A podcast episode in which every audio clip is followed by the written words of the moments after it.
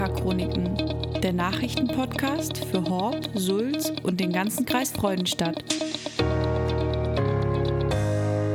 Seid gegrüßt, ihr wunderschönen Menschen da draußen. Mein Name ist Benjamin Breitmeier. Ich bin Redakteur bei der Südwestpresse Neckarchronik, eurer sympathischen Tageszeitung von nebenan.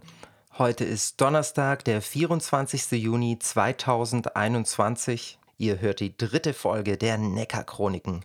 Und ich hoffe, ihr habt den gestrigen Abend einigermaßen gut überstanden. Junge, was war das denn? Wir haben Berichte reinbekommen von drei Zentimeter großen Hagelkörnern, die bei Sulz runtergegangen sind. Die Feuerwehr war überall im Einsatz. Wir haben gehört, es gab bei uns in der Region zum Glück keine Personenschäden. Darüber sind wir sehr, sehr froh. Die Horber Feuerwehr hat ein Video aus Müringen gepostet, auf dem eine Straße mitten durch den Ort aussieht wie ein Wasserfall. Die Ortsvorsteherin Monika Fuhl hat mir heute Morgen per WhatsApp geschrieben, in Müringen hätte man Kanu fahren können.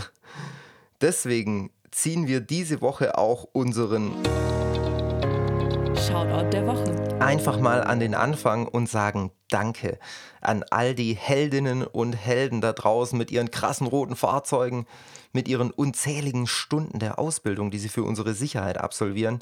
Die hatten gestern eine richtig stressige Nacht hinter sich. Ich hoffe, ihr konntet euren Schlaf gut nachholen. Und wir sagen hier von Herzen, liebe Feuerwehrleute, danke, dass ihr für uns da seid, wenn es brenzlig wird.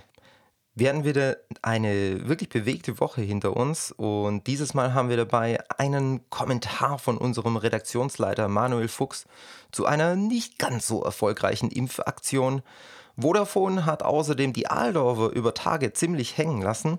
Wir haben eine Geschichte aus der Altheimer Straße, wo neun von zehn Fahrzeugen zu schnell fahren. Mein Kollege Michael Stock erzählt euch was über den ersten Kirmes, der jetzt in Empfingen aufgemacht hat.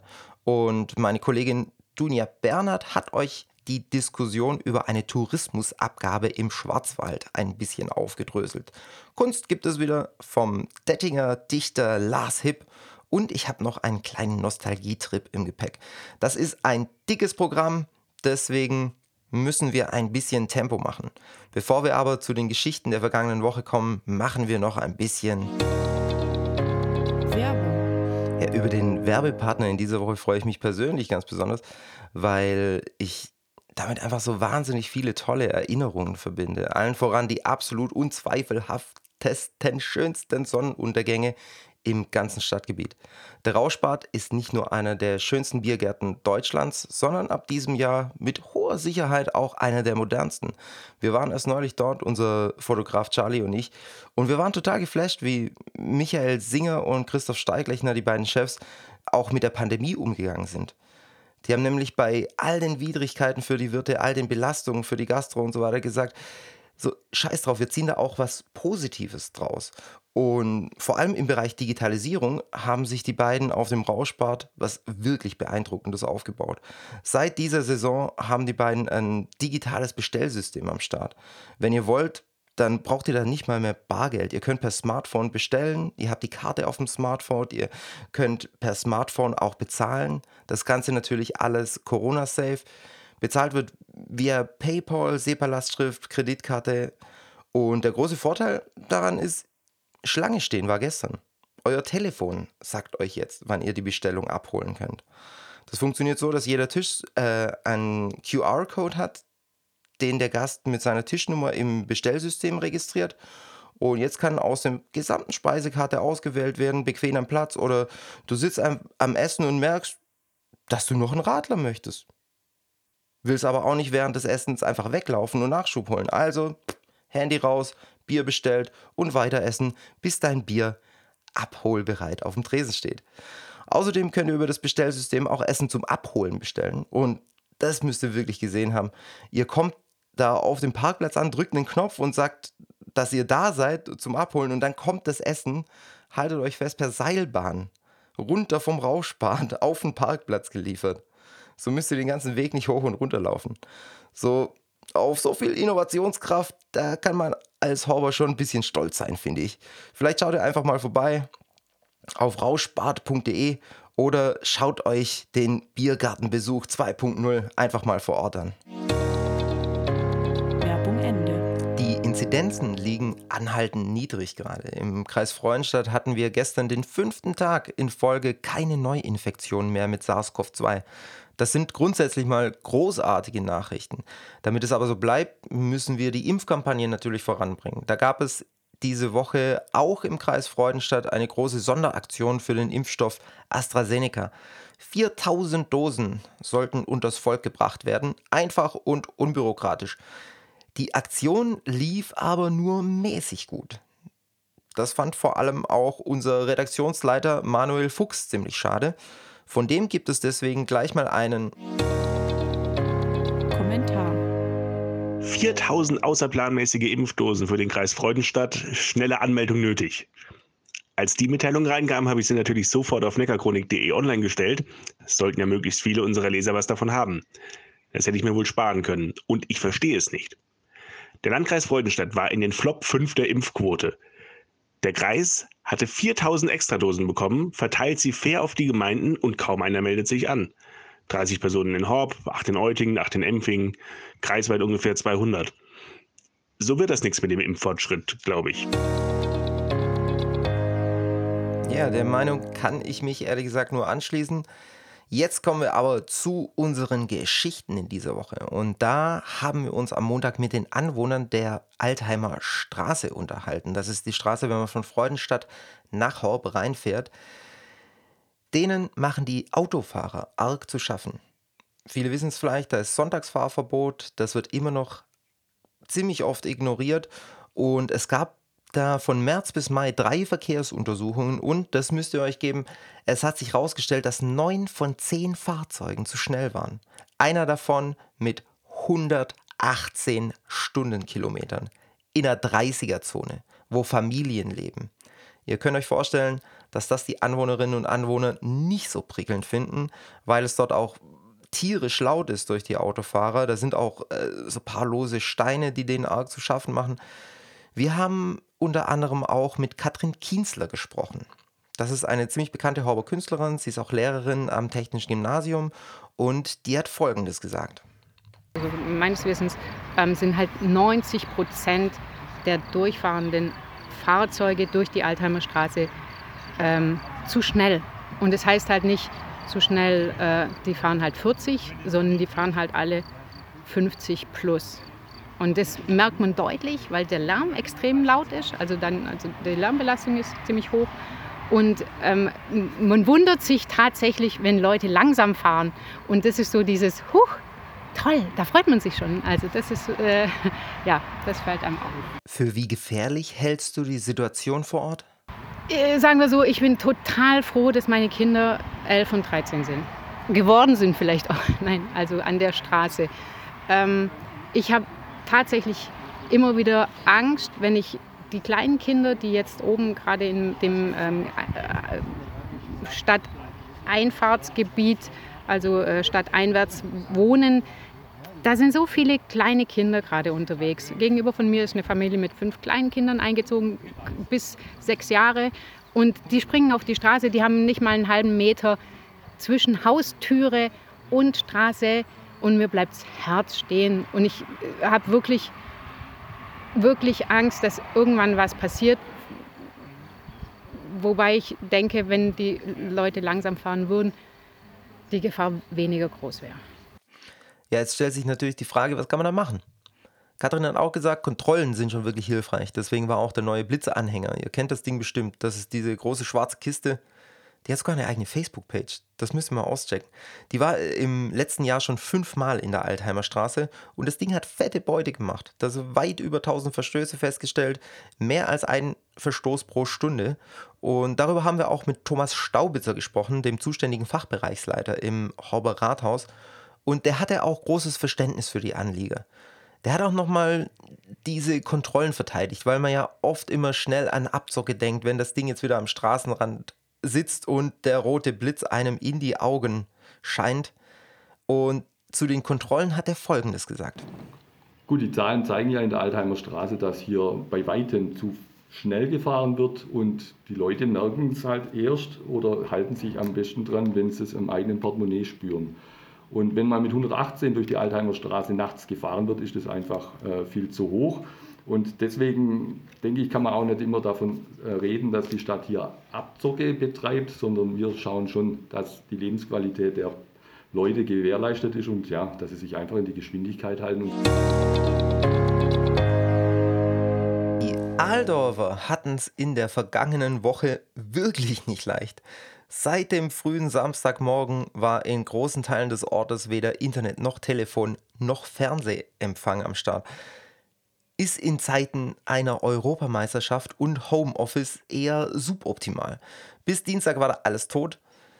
Übrigens nicht der erste Vorfall. Wir hatten auch in Horb schon einige Ausfälle, speziell von Vodafone, was einfach immer tierisch nervt. Das weiß ich aus persönlicher Erfahrung. Und an der Stelle wollte ich mal anmerken, ihr könnt euch, wenn es irgendwo Störungen gibt, ihr könnt euch da gerne an uns wenden.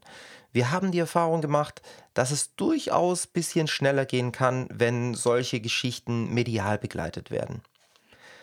So, ich war dann noch am Dienstagabend in der Horber Gemeinderatssitzung und da fand ich eine Geschichte besonders spannend, weil das Problem einfach jede Kommune in unserer, äh, in unserer Region hat. Es geht um Leerstände und Baulücken innerhalb der Orte. Da hatten die OGL, die SPD und die Bürger im Mittelpunkt mal nachgefragt, wie es denn so in Horb aussieht. Eine Zahl fand ich da besonders krass. Wir haben nämlich in Horb mehr als 850 Baulücken und leerstehende Gebäude. Wenn wir mal von Haushalten mit drei Personen ausgehen, ist das Wohnraum für etwa 2600 Personen. So groß ist ungefähr ganz Talheim, unser größter Teilort hier. Kritisiert wurde deswegen, dass hier die Stadtverwaltung zu wenig macht, um diesen Wohnschatz quasi zu heben. Auf der anderen Seite weisen wir hier in Horb nämlich gerade kräftig Baugebiete aus, um Wohnraum zu schaffen, wie jetzt in Nordstetten, wieder mit 43 Plätzen. Klar, die, die Nachfrage nach Einfamilienhäusern ist wirklich groß. Die Bauplätze sind wirklich rasend schnell weg. Und das muss man dazu sagen, es ist natürlich auch nicht leicht, weil die Leute hier ihre Baugrundstücke einfach nicht verkaufen wollen. Die bleiben da einfach über Jahre manchmal liegen, weil sie einfach keine Not haben, sie zu verkaufen. Und die alten leerstehenden Häuser auf der anderen Seite, da ist es oft wahnsinnig teuer, die zu sanieren und auch wirklich sehr aufwendig. Jetzt wird nach der Sommerpause das Thema nochmal auf dem Tisch der Rätinnen und Räte landen und zwar wird dann über einen sogenannten Flächenmanager diskutiert. Die Stelle bezahlt zu weiten Teilen des Land Baden-Württemberg und der soll dann einfach ein bisschen Schwung in die Kiste bringen. So, wir richten unseren Blick nach Empfingen. Da gibt es ab heute eine Kirmes mit allem drum und dran. Ich hoffe, ihr könnt euch noch an solche Sachen erinnern. Falls nicht, da erzählt euch jetzt mal mein Kollege Michael Stock, was euch erwartet, wenn ihr in den kommenden Tagen mal in Empfingen vorbeischaut. Hallo Benny, du wirst es nicht glauben, aber in Empfingen herrscht dank des Empfinger Sommerparks ein klein wenig Volksfestatmosphäre auf dem Festplatz. Beim ersten verlängerten Rummelwochenende drehen sich die Fahrgeschäfte, Boxautos kollidieren fröhlich und im Biergarten kann man sich dem kühlen Nass hingeben, um anschließend für die Liebste zielsicher an der Schießbude eine Plastikrose zu erlegen. Das alles haben wir übrigens Andreas Rappenecker zu verdanken, unter dessen Ägide die Fahrgeschäfte aufgebaut wurden und vor allem unter welchen Bedingungen.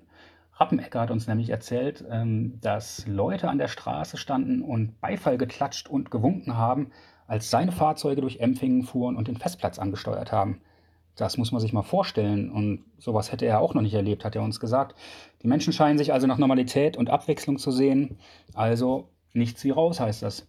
Ab Freitag jedenfalls ist der Sommerpark von 16 bis 22 Uhr, am Samstag von 14 bis 22 Uhr und am Sonntag nochmal von 11 bis 21 Uhr geöffnet. Am Freitag ist zu dem Familientag mit ermäßigten Fahrpreisen. Der Eintritt ist frei. Wegen der niedrigen Corona-Inzidenz gibt es auch keinerlei Zugangsbeschränkungen. Klar aber auch hier, dass die üblichen Hygiene- und Abstandsregelungen weiterhin gelten. Weiter geht es übrigens dann an den kommenden beiden verlängerten Wochenenden vom 1. bis 4. Juli und vom 8. bis 11. Juli. Immer von Donnerstag bis Sonntag lockt der Sommerpark dann wieder Rummelfans auf den Festplatz. Nichts wie hin. Ja, danke dir, Michael. Im Kreis Freudenstadt gab es diese Woche eine ziemlich heiße Diskussion über eine Abgabe für Touristen. Da haben sich sogar Bundestagsabgeordnete eingeschaltet, der Landrat hat einen Kommentar dazu rausgehauen. Um was es da genau ging, das erzählt euch jetzt unsere Redakteurin für Freudenstadt und den Kreis. Dunja Bernhard. Dunja, was war da los? Thorsten Rudolph, Geschäftsführer der Tourismusgesellschaft Hochschwarzwald, hat laut über eine Gebühr für Tagestouristen nachgedacht. Von einem Umwelteuro ist die Rede. Während der Lockdowns waren viele Menschen in der Natur und noch mehr an den besonders beliebten Orten im Schwarzwald unterwegs. Zugleich fehlten in den touristisch orientierten Regionen die Einnahmen. Gastronomie und Attraktionen mussten ja geschlossen bleiben. Überlegungen, wie eine Gebühr für Tagestouristen umgesetzt werden könnte, stehen noch ganz am Anfang. Kassenhäuschen an Waldwegen können es wohl nicht sein. Gibt es solche Bestrebungen auch im Landkreis Freudenstadt und im Nationalpark, wollte ich wissen? und erhielt von meinen Gesprächspartnern ein deutliches Nein. Britta Böhl, stellvertretende Leiterin des Nationalparks, Patrick Schreib, Tourismusdirektor von Bayersbronn und Geschäftsführer der Nationalparkregion, sowie Landrat Klaus Michael Rückert waren sich einig. Der Zugang zur Natur soll frei bleiben. Für die Besucherlenkung gibt es andere Möglichkeiten. In der Post-Corona-Zeit freuen wir uns, sagte Rückert, endlich wieder Gäste in unserem schönen Landkreis empfangen zu können. Britta Bühl berichtete mir, wie der Nationalpark mit dem um 40 Prozent höheren Besucherandrang umgeht und Patrick Schreib verriet seine Ideen zu einem finanziellen Beitrag der Tagesgäste. Was gibt es sonst noch Neues? Ja, ich habe euch ja noch einen kleinen Nostalgietrip versprochen. Ich habe vor ein paar Tagen eine wirklich nette Geschichte gemacht über ein Kunstprojekt, das vor allem für die Horber spannend sein dürfte. Es geht um Chris Marquardt. Der ist Fotograf und Podcaster, lebt in Hannover. Seine Eltern hatten aber über Jahrzehnte hinweg das Bauunternehmen Marquardt, die Älteren erinnern sich vielleicht noch dran, die haben quasi die halbe Innenstadt gebaut hier. Jetzt war Chris neulich mal wieder in seinem Horber Elternhaus und hat im Keller einen Schatz gefunden. Das waren alte Dias mit Werbung des Bauunternehmens. Und die Dias, die wurden in den 70er Jahren, wurden die im Olympia Filmtheater gezeigt. Das war noch Zeit, ne, als Horb noch ein Kino hatte.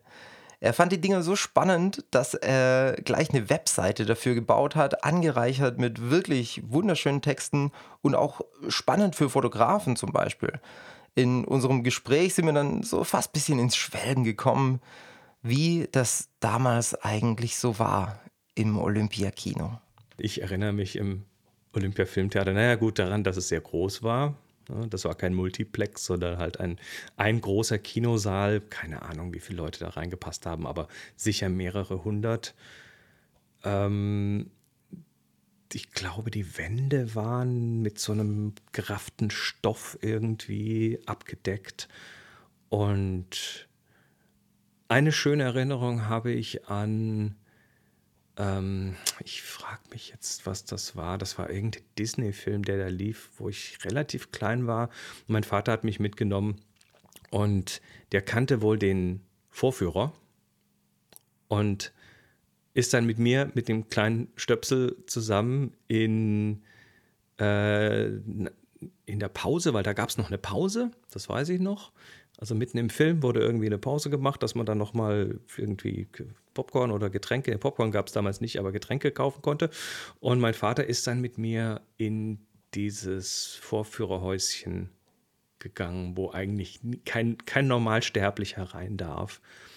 Und ich erinnere mich noch dran, wie ich diese großen Projektoren gesehen habe. Damals waren das zwei große ich, ich, würde mal fast behaupten, wahrscheinlich Dampfbetriebe, Projektoren, die, ähm, nee, natürlich nicht, aber äh, die da von Hand bedient wurden mit großen Hebeln und großen Rädern und Hammerschlaglackierung.